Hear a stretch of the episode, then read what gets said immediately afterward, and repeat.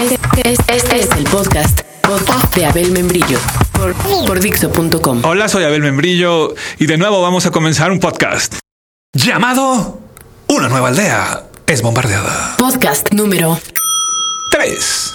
¿Se acuerdan de esto?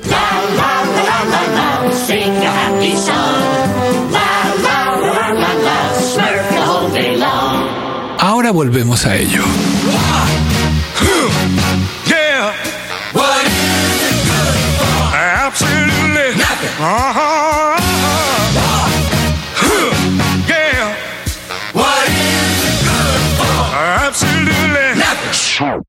Qué buena es esta canción, ¿eh? Un día hay que ponerla completa.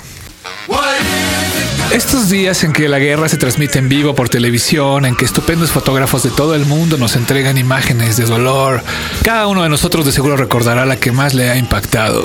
En mi caso es la fotografía de un hombre arrodillado en el desierto, mientras a sus espaldas está el caos de la guerra y en brazos trae a un niño que ya no tiene la mitad de las piernas. Cada uno recordará la suya, la que más le haya impactado. En su ensayo sobre las imágenes de guerra, llamado Ante el dolor de los demás, Susan Sontag, que Dios la tenga en su santa gloria, la brillante ensayista dice, un acontecimiento conocido por fotografía sin duda se vuelve más real que si éstas no se hubiesen visto nunca. Luego de una exposición reiterada, el acontecimiento también se vuelve menos real. Se refiere a que de pronto ya ver una de esas imágenes no nos dice nada de la guerra. Da lo mismo verlo o no verlo mientras te echas un hot dog y estás cenando.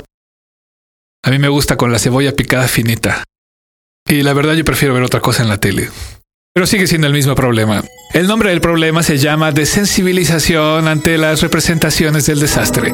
Una de las desviaciones que ocurren cuando la guerra se vuelve parte del show business. Como en todo problema, hay mentes humanas dedicadas a tratar de resolverlo, de traer de vuelta nuestra sensibilidad no ante las imágenes, sino ante las consecuencias de desastres como la guerra. Alguien que ha tenido que lidiar con eso, en pro de buscar fondos para ayudar a los niños afectados por la guerra, es la UNICEF. Porque estamos haciendo un podcast de que este tipo de situaciones no se nos vuelvan lugares comunes y pones de fondo esta canción, que además ni es de la UNICEF.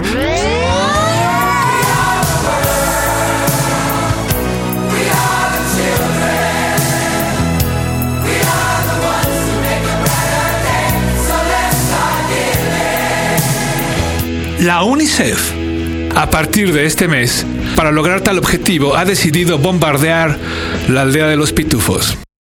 Sí, sí, sí, con todo y pitufina.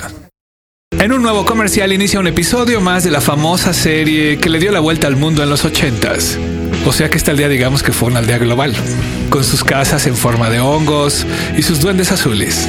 Y así, sin siquiera avisar, sin siquiera decir, se me hace que por ahí tienen unas pinches armas nucleares entre tanto hongo. Así se los empieza a cargar la verga. Durante 25 segundos los pitufos son aniquilados por aviones de combate. Muere Pitufina. Durante 25 segundos caen las bombas y piensas, está bien que existía el rumor del pitufo asesino, pero no chingues. ¿Y por qué al pinche Gargamel le hicieron nada si será el culero?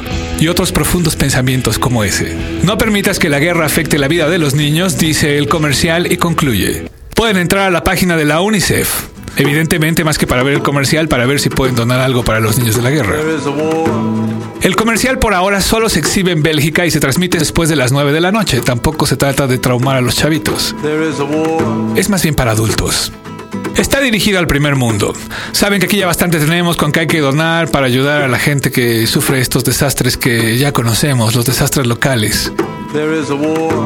Pero volviendo a lo de la campaña, en el caso de que no funcionara, ¿qué seguiría? ¿Qué tipo de mensaje tendría que hacerse para que la gente se sensibilizara? Por si las dudas, se rumora que ya los Thundercats, Bell y Sebastián, todos los de Springfield y South Park, están cagados de miedo y empiezan a construir refugios antibombas. En fin.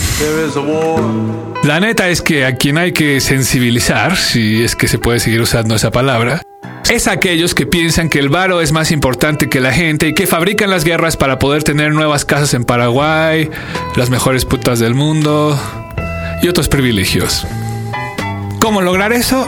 No lo sé, habría que observarlos muy de cerca y la mera verdad es que yo soy del tipo de persona que si se trata de observar, de espiar, prefiero asomarme a la casa del frente, a la otra, no a donde están esos culeros, sino, sino digamos que yo prefiero espiar en la casa del amor.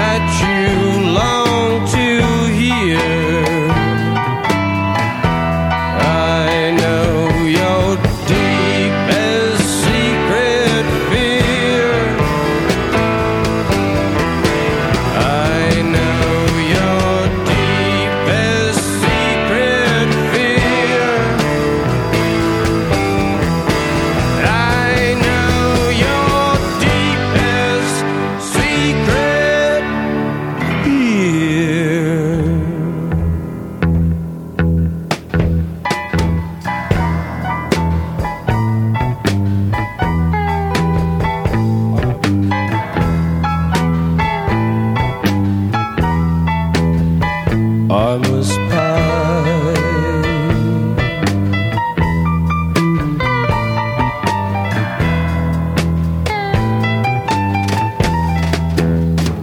I can see you.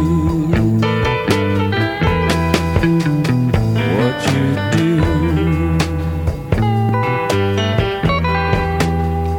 And I